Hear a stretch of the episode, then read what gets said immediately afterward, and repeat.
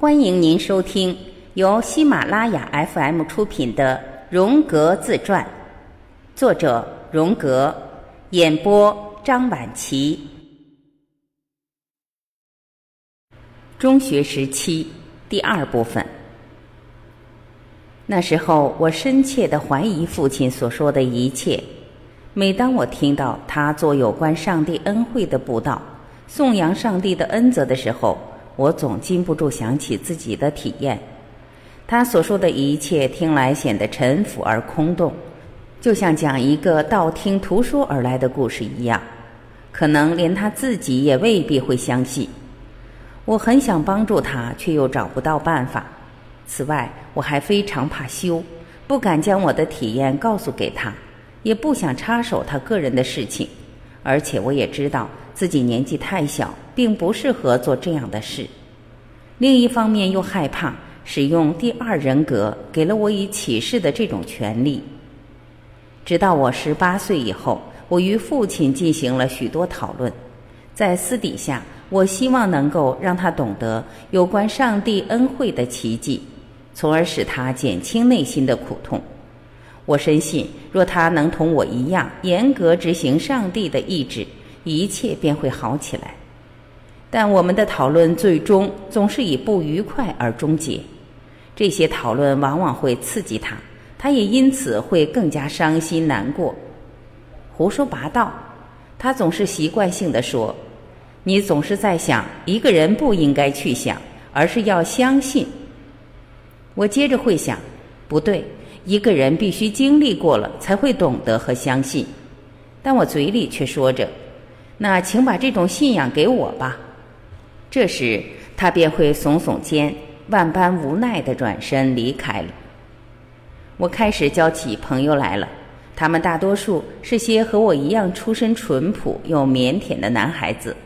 我的学习成绩也渐渐好了起来，在而后的几年，我的成绩还一度名列榜首。然而，同时我又观察到，成绩低于我的同学开始妒忌我，他们还想抓住每一次机会，以此来超越我，这让我感到很不愉快。我不喜欢竞争，而要是有人玩起太富于竞争性的游戏，我便会拒绝加入。从那以后，我的成绩一直名列班中第二名，这让我觉得愉快多了。学校的功课也开始让我觉得厌烦。因为我不想通过竞争而取胜，有不多的几位老师对我表示了特殊的信赖，这些人我至今满怀感激的铭记于心。我怀着十分愉快的心情回想起我的一位拉丁语老师，他原本是一位大学老师，是个十分聪明的人。碰巧我六岁时就在父亲的教导下开始学习拉丁文了。于是，这位老师便不让我坐在班里听课，他还经常带我去大学的图书馆里。在他有事无法离开时，便由我带他去借书。我非常乐意这样做，并一头扎进书里读了起来，甚至在回去的路上也尽可能的把时间拖长。因此，我留给大多数老师的印象是既蠢笨又狡诈的。学校一发生什么不好的事，便首先想到了我。我也习惯于成为那个被怀疑的对象。例如，同学吵架，我便理所当然的被认为是挑动者。而其实只有一次我卷入了吵架之中，也是因为那一次，我才知道有一些同学对我抱着敌对的态度。有七个人甚至埋伏起来等着我，还突然向我攻击。那时我十五岁，长得又高又壮了，并且容易火冒三丈。我突然发起怒来，抓住了其中一个男孩的两臂，把他甩得团团转，用他的两条腿把其余几个打倒在地。老师们后来知道了这件事，我模模糊糊地记得自己受到了某种处罚，而在我看来那是不公正的。从那时候起，便无人理睬我了。再也没人敢欺负我了。招来敌人并被人不公平的对待，完全出乎我的意料之外。但不知为何，我却觉得这并不难于理解。受到了指责，我自然无法无动于衷，甚至常常气愤不已。不过我却无法否认这些对我的指责，毕竟我对自己的了解实在是太少了，而我所知道的这一点又是如此矛盾重重，因此扪心自问，我也确实无法否认任何的指责，而其实我的心中上总有一种负罪感，并意识到我有实质性的和浅而未发的种种过失。基于以上的原因，我对别人的责备就越发敏感，因为所有这些责备或多或少的点到了我的痛处。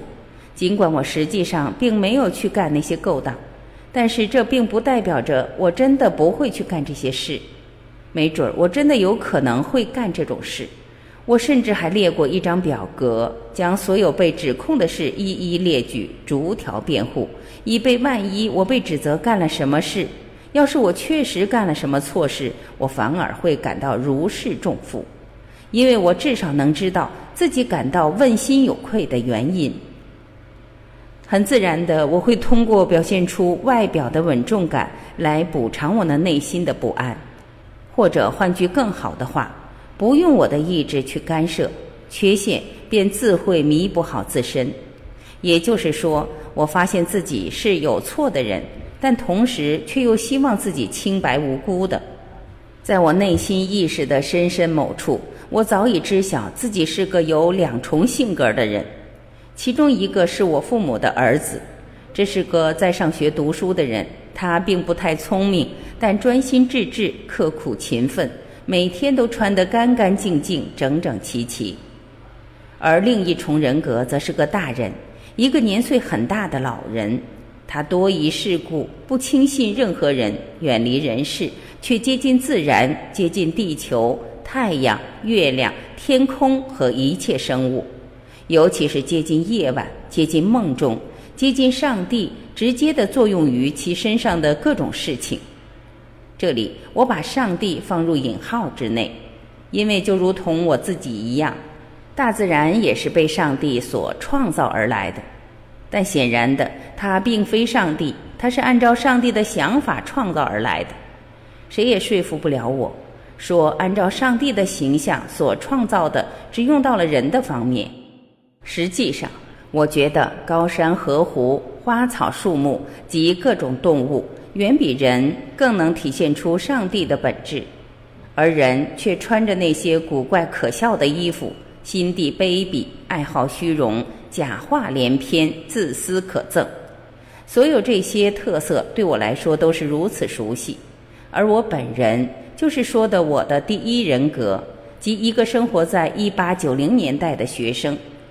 此外，还有另一个王国存在着，这个王国就像一个神殿，每个人都会发生改变。一旦他进入神殿之中，他将会看到整个宇宙和他自己已经遗忘的事情。而这些都会突然令他深受感动，因而他也只能惊叹赞美不已。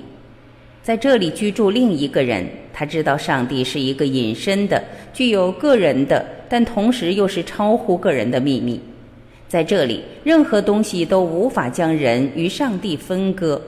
的确，这就如同人的心灵与上帝一起俯瞰大千世界一样。我在这里一句一句地展示的是我当时从未意识到的某种东西，但我却以一种压倒一切的预感和强烈的感情而感觉到它的存在。在这种时候，往往只能发生在我独自一人时，只有这时我才能慢慢进入到这种状态之中，也只有在这时，我才知道我配得上一个真正的人，也撑得起自己。因此。我追求着另一个人，即第二种人格的安宁与孤独。我的整个一生都贯穿着第一种人格和第二种人格的两种力量的作用和反作用，但这却与分裂人格或与一般医学意义上的精神分裂症没有半点关联。相反，在每个人身上，它都会发生，尤其是信仰宗教的人。因为宗教历来提倡人的内在性，这便是第二种人格。纵观我的一生，第二种人格具有最大的重要性，而我总是尽力为从内心深处向我走来的一切腾出地方。第二种人格是一个典型性的形象，但只有极少的人才能洞察，大多数人无法知晓。教堂逐渐变成了一个让我倍感煎熬的地方，因为在那里有人竟敢大声谈论有关上帝、他的意志和行为的布道。我忍不住要说。这非常无耻。惠众被劝诫说，他们应有那些感情，并相信这样一种秘密。我知道这种秘密就是最深奥的，它深藏于内心最深处，它是一种无法用单个词来加以表达的东西。而从这些人的行为中，我能得出的结论就是，没有人会懂得这一秘密，甚至连牧师也一样。因为没有人会敢于在公众面前泄露上帝的神秘性，敢于用那些陈词滥调和多愁善感的话去亵渎这些无法言传的感受。除此之外，我确信以这种方式去接近上帝是错误的，因为从我自身的经验里得知，这种恩惠只赐予那些毫无保留执行上帝意志的人。这一点也是从布道坛上说出来的，但向来总是假定启示的做法能使上帝的意志变得明白易懂。另一方面，对我个人而言，这反而成了一切事情中最含糊和最不可知的东西。我发觉人们似乎将这变成了某种任务，即每天去探讨上帝的意愿。我没有这样做，但我确信无疑的是。如果一旦这样做的急切理由出现时，我也会毫不犹豫的去做。第一人格占据我的大量时间，它经常使我觉得宗教戒律正被用来代替上帝的意志，这实在出乎意料，十分使人吃惊。这样做就是免去人们理解上帝的意志的必要性。我的怀疑越来越多。而包括我父亲在内的那些牧师的布道词，也越来让我觉得毫无用处，甚至令人十分难堪。我周遭的人们似乎觉得这些莫名其妙的布道隐语是合乎情理的，也觉得从它里面散发出来的那些模棱两可的话是正确的。他们不动动脑筋就囫囵吞下所有这些错漏百出的说法，譬如上帝是万能的。因而预见到了所有的人类历史，他确实创造了人类，并禁止人类犯罪，甚至要以地狱之火永世惩罚他们。但人类还是会犯罪，等等。有相当长的一段时间，魔鬼在我的思考中没有起过丁点的作用。在我看来，魔鬼不过是一条被一个强有力的人用铁链锁了起来的看门恶狗而已。对于这个世界负责的，除了上帝之外，再也没有任何神。而且我知道的很清楚，上帝是十分可怕的。每当父亲在其富有感情的布道词中提到仁慈的上帝，并赞扬上帝对人类的爱，还劝导人们对上帝予以回报的时候，我总是禁不住怀疑，不安感也随之增强。他确实懂得他正谈论着的事情吗？我想到，他会将我他唯一的儿子像以撒一样用刀杀死，以做人的献祭吗？也许他会将我送交到一个不公正的法庭，然后就像耶稣那样被钉死在十字架上？不会，他做不到。所以在某些情况下，他是执行不了上帝的意志的。这种意志，正如圣经本身所表明的那样。会是极为可怕的。我清楚的知道，当人们受到劝诫，要他们首先服从上帝而不是人时，他们大多都只是随便说说而已。很显然，我们一点也不知道上帝的意志，因为要是我们知道，他们便会敬畏的对待这个关键性的问题了，便会只是出于对威力无穷的上帝的单纯害怕而这样做了。因为上帝是能够把其令人可怕的意志强加在孤立无援的人类的身上的，就像他已经强加在了我身上的一样。是否有声称知道上帝意志的人能预料上帝会驱使我去干什么？不管怎样，在新约全书中，我并没有看到类似的事发生；而在圣经旧约中，特别是约伯书中，在这方面本可能使我茅塞顿开，但很可惜，那时候我并不熟悉。何况我正在接受坚信礼，但我在其中也没有听到过什么这类的教导。其实当然提到过敬畏上帝，但这却被认为是过了时的，是犹太人的，而且很久以前，上帝之爱与仁慈的基督福音已经将其取代了。我年幼时种种体验的象征性及那种形象的粗暴，使我极为沮丧。我深陷其中，自问道：“到底是谁那样说的呢？是谁这样不要脸，这样毫不知耻地展示其阴茎，并且还要在神庙之中呢？是谁使我认为上帝就是以这种令人讨厌的方式摧毁了教堂的呢？”最后我自问：难道是魔鬼干的吗？一定是上帝或魔鬼。对此我深信不疑。我感到绝对的肯定的是。虚构这种思想和形象的，并不是我自己。以上诸事便是我生活中的至关重要的体验，它们使我恍然大悟：我必须要负起责任，我的命运掌控在我自己手中。我若碰到了问题，我必须亲自找出这个问题的答案。可是，又是谁把这问题强加到我头上的呢？对此，没人能给我以解答。我深知，只有从自己最深处的内心，我才能找到问题的答案。我知道，在上帝面前的就只有我一人，并且知道上帝也是单独就这些可怕的事情来询问我。从一开始，我就有一种命中注定的感觉，仿佛我的生命是命运赋予我的，我必须接受。这是我内心有一种我无法证实的安全感。其实我生来缺乏安全感，他却向我证实了他自己。我没有拥有这种肯定性，他却拥有了我。谁也夺不走我的这种信念。我被责成去干上帝要我去干的事，虽然那些事并不是我想去干的事，这给予了我力量，使我敢自行其事。而我也总有这种感觉，在一切具有决定意义的事件上。并不是由人类，而是由上帝做出的决定，而我便不再是身处众人之中，而是单独与上帝在一起了。此时我并不孤独，因为我已处身于时间之外，属于好几个世纪的。而彼时能给出回答的，就是那在我出生之前就已存在的他。与另一个人的这些谈话是我最为意味深长的体验，一个是流血之战，而另一个则是至高无上的心醉不已。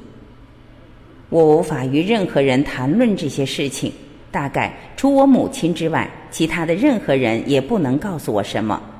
我只有把母亲作为倾诉的对象，她似乎也像我自己那样，沿着有点相似的思路进行着思考。但我很快发现，在交谈中，他并不是我的对手，因为他对我的态度最主要的是一种仰慕，而这对我却不是好事，所以我便把这些思想放到了自己的心灵深处。当然，这也是我十分乐意去做的。我独自一人游戏，做白日梦，独自林中漫步，拥有只属于我一个人的秘密世界。在我看来。我母亲是个十分仁慈的人，她有一种发自内心的阿尼玛式的温暖，饭菜做得极好，对人友善且生性活泼而随和。她个子长得很高，又非常丰满。她总是热心地倾听别人说话。她非常喜欢聊天，说起话来就收不住，话就像泉水一样快活地泼溅而流。他还有一种显著的文艺天赋。情趣高尚，并有一定的深度，但是这种天赋却从未能得以发挥，一直深藏于一个仁慈、肥硕的老妇人外表之下。他极为好客，且十分富有幽默感。他保有大家必须具有的所有传统观念，但他无意中显露的一些个性又是十分强大和惊人的。这些个性是出人意料般的有力。这是一个极有城府、脸相威严的人物，他拥有着无懈可击的权威性，做事果敢且毫不犹豫。我断定他拥有这两种人格：其一是心地善良并富有人性；其二是神秘阴沉。这另一种人格不时会有所显现，但每次显现都是那么出人意料，让人心惊。每当这时候，他仿佛是自言自语。但他说的话却是针对着我，并击中我的要害之处，于是我只得闭嘴不语，一声不吭。听众朋友，本集今天我们就播讲到这里，感谢您的收听。